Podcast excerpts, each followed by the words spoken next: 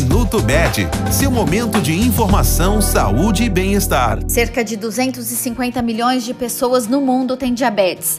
Para reforçar a conscientização a respeito da doença, foi instituído o Dia Mundial do Diabetes em 14 de novembro.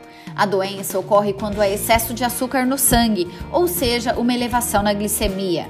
Isso pode acontecer por dois motivos quando o pâncreas não produz insulina suficiente, no caso do diabetes tipo 1, ou quando o corpo não consegue utilizar a insulina adequadamente, no diabetes tipo 2. Existe também o chamado diabetes gestacional, um quadro que pode ocorrer nas mulheres durante a gravidez. Vale lembrar que o diabetes é uma doença silenciosa que pode se desenvolver sem apresentar sintomas. Este foi o Minuto Med, Medicina Diagnóstica. Responsável técnico, Dr. Aloysio Abud, CRM 31912. Agende seus exames pelo telefone 16 35140700.